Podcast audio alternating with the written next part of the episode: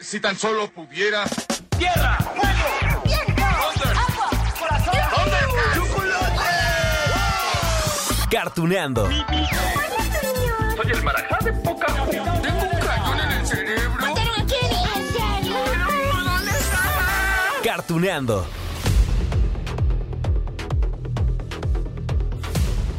Hola amigos de Cartuneando. A ver, antes de que digamos cualquier otra cosa, les deseo de todo corazón que ustedes, que todos sus seres queridos se encuentren con excelente salud.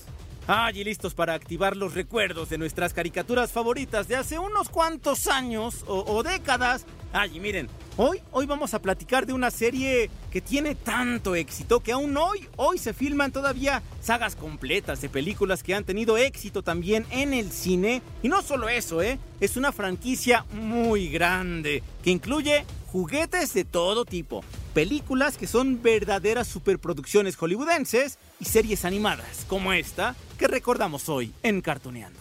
Hace muchos millones de años había vida en el planeta Cybertron, pero no era vida como la que conocemos ahora. Las ciudades estaban habitadas por robots inteligentes que podían pensar y sentir. Se llamaban Autobots y...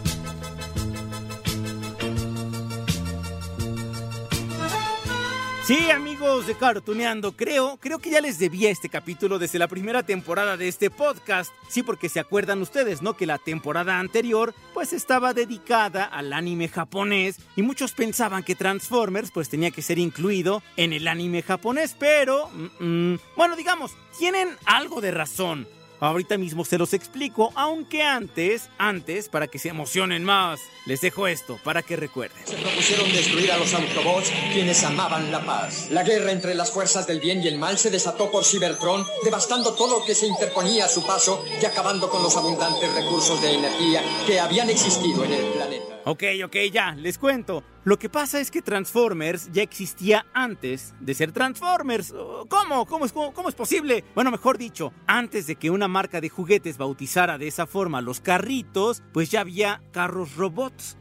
Es que miren, esa es la premisa principal, ¿no? De esta serie, de esta franquicia. Carros o robots que se pueden transformar. Ahora voy a convertir a estos autos en máquinas destructoras. ¡Excelente! Les llamaré Stunticons.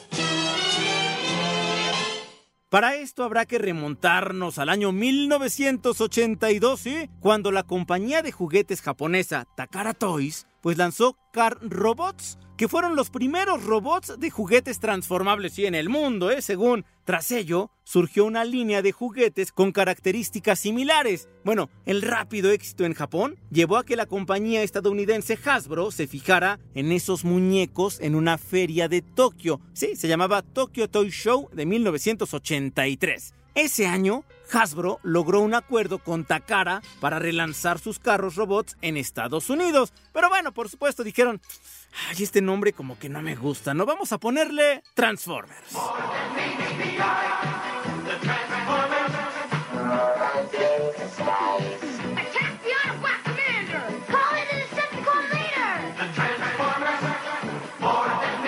Transformers, sold separately from Hasbro. ¿Que qué pasó después? Claro, el éxito de Transformers en este continente, porque por supuesto, la línea pues también llegó a México y a otras partes del continente. Y sí, Hasbro ya tenía, digamos, esa experiencia, ¿no? En apoyar los lanzamientos de sus juguetes con diferentes productos multimedia. Miren, por ejemplo, la compañía trabajaba en conjunto con Marvel Comics, en una serie de animación y otra de cómics para los muñecos G.I. Joe, de los cuales yo creo que en algún momento tendremos que platicar aquí en Cartuneando. Bueno, así, así es como acudió a la misma compañía para que crearan productos similares, sí, con Marvel para los Transformers. Tal como siempre fue, como el resto de la ciudad de Nueva York, Autobots, transfórmense y avancen. Sonrían, muchachos. Esto no les dolerá nada. ¿Qué tal? ¿Cómo ven esa relación de Marvel con Transformers? Miren, al frente de ese proyecto, sí, de la serie animada sobre estos juguetes ochenteros, estuvo el editor en jefe de Marvel en aquella época. Era un señor que se llamaba Jim Shooter. Sí, y también había un guionista que era de los más importantes para series animadas de la compañía. Ese señor es Dennis O'Neill. De hecho, este hombre, Dennis O'Neill, pues fue el que aportó el nombre de Autobots, después bautizó a Optimus Prime, y al equipo se unieron, digamos, otros personajes. Uno en particular que se llamó Bob Budinsky, y él bautizó a muchos de los Transformers, ¿eh? Entre ellos a Megatron, a Bumblebee. Los Dinobots, no poder perder tiempo. Transformarse Dinobots. Tengo una mala noticia, Straver. Trajeron toda su artillería pesada. Ah, y así fue creciendo la lista de personajes. Autobots, Decepticons, todas sus variedades, y Marvel se encargó también de crear la historia de fondo, el universo de los personajes. Miren, los Transformers eran robots alienígenas, ¿no? Que habían librado, pues durante siglos, una, una guerra en su planeta de origen, Cybertron, y allá fueron divididos en dos bandos, los heroicos Autobots y los malvados Decepticons. Tras una guerra, los robots de los dos bandos se estrellaron en la Tierra. Al ratito les desmenuzo un poquito más esta idea, pero bueno, despertaron reconstruidos para transformarse en vehículos terrestres y pasar desapercibidos. Miren, eso es un asteroide. Ahí hay otro. ¡Van a chocar! Informe del retrovisor. Nos están siguiendo. Los Decepticons. Bien, bien, bueno, tanto la serie de cómics como la de animación comenzaron pues con esa premisa en 1985, hace 35 años. Por cierto, como dato curioso, en algún momento a los cómics de los Transformers, ¿quién creen que se integró? Ya hablamos, ¿no? Que tiene relación con Marvel, pues sí, algunos superhéroes de Marvel, Spider-Man, Nick Fury también aparecieron allí con los Transformers, sí, en los cómics. Y en cuanto a la serie, bueno, también hubo participación de empresas japonesas, estadounidenses, coreanas también, y allí estuvieron Marvel y Toei Animation. He allí la respuesta que les decía hace rato, ¿no? Acerca de muchos se preguntaban si Transformers es anime japonés o producción de Estados Unidos. Pues fue de los dos, inclusive hasta de Corea. Ya está. Optimus está tan bien como el día en que salió de la planta de ensamblaje, incluso mejor. Acabo de pedirle a Teletran uno que hiciera un examen de las partes dañadas de Prime. Y miren los resultados. A ver, a ver, la primera colección de muñecos, de series de cómics, de animación, conformaron lo que hoy se considera como la primera generación de los Transformers, misma que se extendió de 1984 a 1993. Su éxito fue tal que la propia Takara, ¿sí? esta empresa de juguetes que les conté al principio, sustituyó en las tiendas japonesas sus juguetes Car Robots, pobrecitos, y ya les pusieron como nombre también Transformers, ¿no? Ya todo el mundo conocía esos carros robots como Transformers. ¿Quién les iba a llamar Car Robots? Bueno, es que el plan funcionó. Darle a los juguetes una historia, dotarlos de personalidad, que unos fueran buenos, que otros fueran malos, que fueran rivales. Bueno, que hubiera un planeta también, que unos fueran sobrevivientes de esa batalla que les comentaba. Oigan, todo eso gustó al público de los años 80 y sigue gustando en este 2020. Rápido, todos, sepárense y transfórmense. No podrás huir, Prime. Ahora nada te salvará.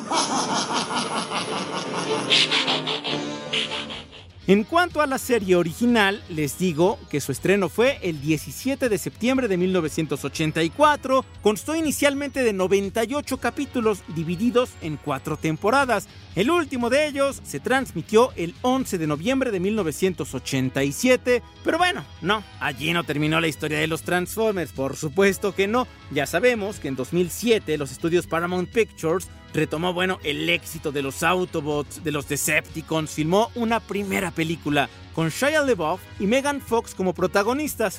Otro éxito para la franquicia. Así se mantuvo, con otra serie de seis películas, unas más exitosas que otras, y con la promesa de hacer un replanteamiento de la franquicia. Voy a decirte algo, hijo. Uno no elige el auto. El auto lo elige a uno. Es un místico lazo entre hombre y máquina.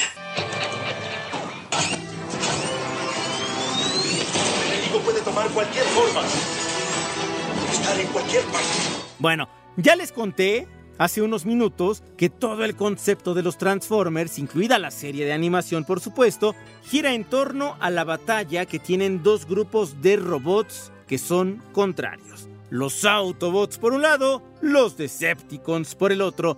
Y en este punto les tengo que contar que existen diferencias marcadas entre unos y otros. Miren, y esto es para, para los verdaderos conocedores, ¿eh? Los Autobots se transformaban en autos y vehículos de tierra, mientras que los Decepticons lo hacían en armas, en aviones, en sistemas de comunicación, grabadoras, cámaras fotográficas, en fin. ¡Decepticons, transfórmense! ¡Fase uno! Prepárense para su destrucción. Nada puede destruir el poder del devastador. Y sí, cada grupo tenía su propio líder. Optimus Prime era el líder de los buenos, ¿no? De los Autobots. Optimus se transformaba en un trailer, si se acuerdan ustedes. Por ahí predominaba el rojo, el azul y por el otro lado, Megatron, el comandante de los Decepticons, se transformaba en una pistola con silenciador y hombrera, una Walter P-38, ¿qué tal? Por si conocen. Incluso contenía una bala a escala. Por cierto, hoy estaría totalmente prohibido no comercializar juguetes como esos, o por lo menos como Megatron. No, Megatron. No tendrás que enfrentarte a todos los poderes de los Autobots, solo a los míos.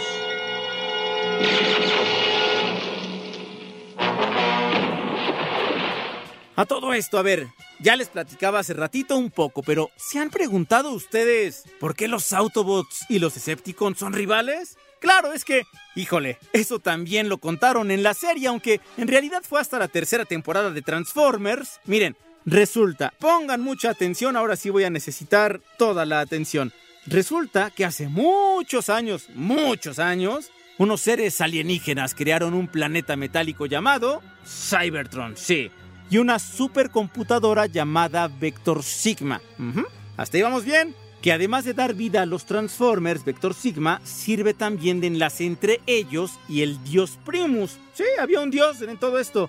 Ahora bien, la función principal del planeta Cybertron era producir robots en masa ¿m? para su uso doméstico o para su uso militar. Eran vendidos a otras razas alienígenas de la galaxia. Sin embargo, esos robots comenzaron a tener conciencia, se rebelaron y eso dio paso a la primera guerra cibertrónica. ¿Qué tal? Sí, es la mitología de los Transformers. Todo eso derivó en una especie, digamos, de independencia para algunos de estos robots con conciencia, solo que claro, fueron creados otros robots para reprimir a la resistencia. En efecto, así surgieron los Autobots y los Decepticons. Los Autobots están listos para el despegue. ¡Shockwave! ¿Cuáles son tus órdenes, Megatron? Tú serás el responsable. El planeta Cybertron queda en tus manos. Permanecerá igual que cuando tú lo dejaste. La guerra entre los dos bandos continuó, creció. Lo que querían los Autobots era que, que no los esclavizaran de nuevo porque ya tenían conciencia de lo que pasaba. Y los Decepticons tenían la orden de eliminar a esos robots. ¿Vamos bien con el desarrollo de la historia? Sí, sí, porque bueno, ahora hay que agregarle que hubo más guerras cibertrónicas. Murieron muchos Transformers, otros huyeron. El planeta Cybertron, bueno, despedazado. Los Autobots se estaban quedando sin, sin, casa, sin energía. Y además había que resguardar la llamada matriz de liderazgo. Que, bueno, digamos, era algo así como la memoria que contenía toda la historia de los Transformers. Y esa memoria solamente podía ser portada por el líder de los Autobots. ¿Quién creen? Sí, Optimus Prime aunque antes de él hubo otro líder que fue asesinado por Megatron. ¡Ah! ¡Excelente! Ahora solo es cuestión de tiempo para que Optimus Prime admita la derrota. Los Autobots hubieran perdido hace siglos si hubieran dado las órdenes. Starking, solo los elegidos pueden dirigir.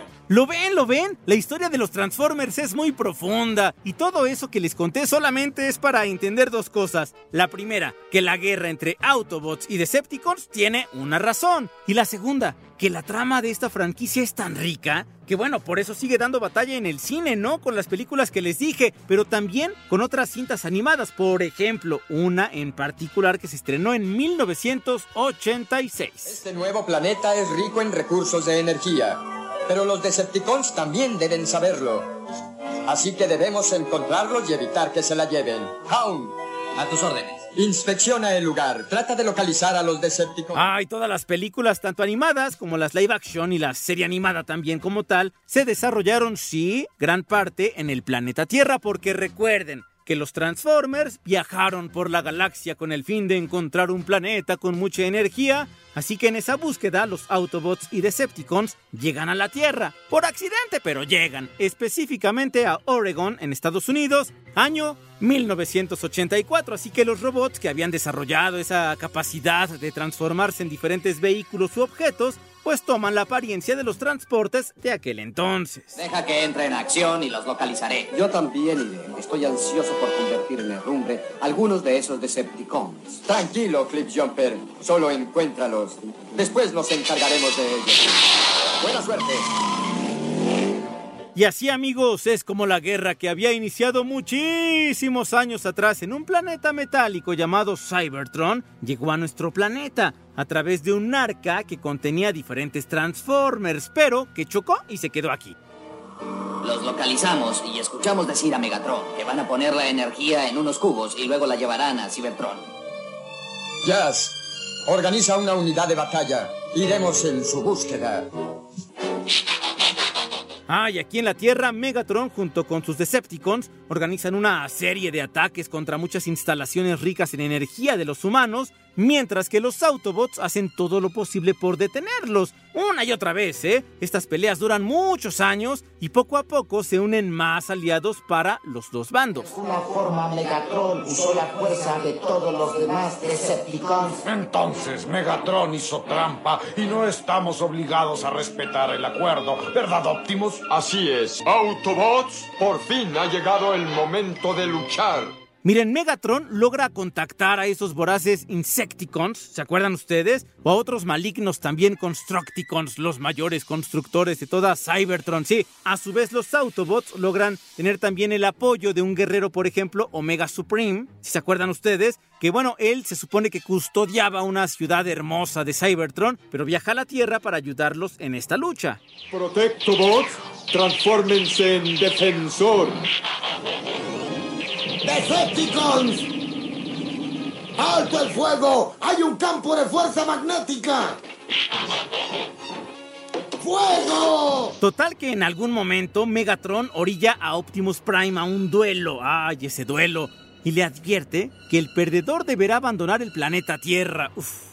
Optimus Prime pierde el duelo, pero él y sus amigos descubren que bueno, todo había sido una trampa de los Decepticons, así que junto con los Autobots, si todos juntos consiguen derrotar a los villanos y lanzarlos a un río de lava donde quizá, quizá serían destruidos. Ha llegado a su fin. ¿Realmente tú crees que haya terminado? ¿De veras crees que vimos el final de esta guerra? ¿Quién podrá saberlo, Spike? En este vasto universo, ¿puede algo durar para siempre? Pero claro, por supuesto que ese no era el final de los Decepticons y por eso existe segunda, tercera, cuarta temporada, una serie de relatos que fueron pues dividiéndose en diferentes producciones de cine, de televisión, hasta nuestros días porque apenas en 2018 se estrenó la película de Bumblebee que pretende dar una nueva visión a esa saga cinematográfica. Bumblebee, solo hay una manera de terminar con esta guerra. Tienes que proteger la Tierra y a sus habitantes. ¡Atáquenlo! ¡Defiéndete de mí! Bueno, ya que estamos con Bumblebee, es que ay, se convirtió en uno de los personajes más queridos de la serie animada, así de las películas también. Es incapaz de hablar por sí mismo. Lo dañaron, de hecho en la película de Bumblebee se los explican. Utiliza la radio de, de, los coches para comunicarse, hacerse entender tanto con los robots y los humanos. ¡Ay, es muy simpático! Optimus Prime, yo sé que no eres malo. Recapacita, no te des por vencido. Ayúdame, Bumblebee. ¡Rápido! Lo lograste, amiguito. Me salvaste. Ah, y además Bumblebee fue uno de los primeros Autobots que estuvo con Optimus Prime cuando el arca chocó en la Tierra hace 4 millones de años. Y bueno, siempre ha sido un fiel Autobot. También tiene una relación especial con los humanos, ¿no? Sí, con el joven Spike. Claro, los humanos también tuvieron un papel importante en esta guerra de los Autobots y Decepticons. Oh, explotó una llanta, Spike. Necesito ¿Ah? tu ayuda. ¿Qué? Hay que cambiarla. Sácala de repuesto. En unos cuantos astrosegundos podremos seguir adelante. Miren, Bumblebee tiene como tarea principal el espionaje, sin embargo, ah, su debilidad en el combate siempre lo pone en jaque, pobrecito. Además, otra característica que lo hace entrañable es que protege a los humanos que se encuentran en peligro en el campo de batalla. E, él es como más chiquito a comparación de los Autobots tan enormes, ya les decía, unos son aviones, otros son a lo mejor también trailers, pero él, él es algo así como un bochito, entonces Bumblebee podía pasar por hombres, mujeres, por niños, huir en cuanto había una pelea. Y por eso es que a lo mejor muchos consideraban a Bumblebee pues como un débil, pero en realidad tuvo un gran papel en la batalla. ¡Muévete! Si me muevo me iré al precipicio. Entonces transfórmate. No te desesperes, amigo. Yo tengo fe en que podremos subir. ¿Qué tal amigos? Sí, a mí me sorprende toda la saga de Transformers porque su historia es compleja. Bueno, pero se mantiene vigente. No descartaría más películas, inclusive más series. Oigan, y, solo como dato cultural, la película animada Transformers, la de 1986 que les contaba, allí muere Optimus Prime. Sí, es reemplazado como líder de los Autobots por Rodimus Prime y Ultra Magnus, pero, ¿saben qué fue lo que pasó allí en Latinoamérica? Que esa película, que la estrenaron en Japón en 1986, pues llegó acá como por ahí de los 90, ¿no? Entonces ya nadie entendía por qué eh, Optimus Prime había desaparecido. Ya después como que le pusieron allí los cabos sueltos y por eso es que, sí, fue un éxito de los años 80 y 90 y que continúa hasta ahora. Siempre y cuando haya energía en cualquiera de mis circuitos, Megatron, yo lucharé contra ti. Ya es suficiente, Prime. Ten piedad de mí. Te lo suplico. Ah, y el caso, amigos de Cartuneando, es que hoy, 36 años después de que surgió la serie animada de los Transformers y todo, para dar a conocer unos juguetes, bueno, la franquicia construida alrededor es una mina de oro en potencia. Tenemos mucho que recordar de los Transformers. Por supuesto están las películas live action que les decía, las del 2007 y las que continuaron, o la de Bumblebee, apenas del 2018. Pero bueno, en Cartuneando le damos oportunidad a la serie animada, la de los años 80. Así que a recordar se ha dicho Transformers. Y que estaremos para la próxima, amigos de Cartuneando.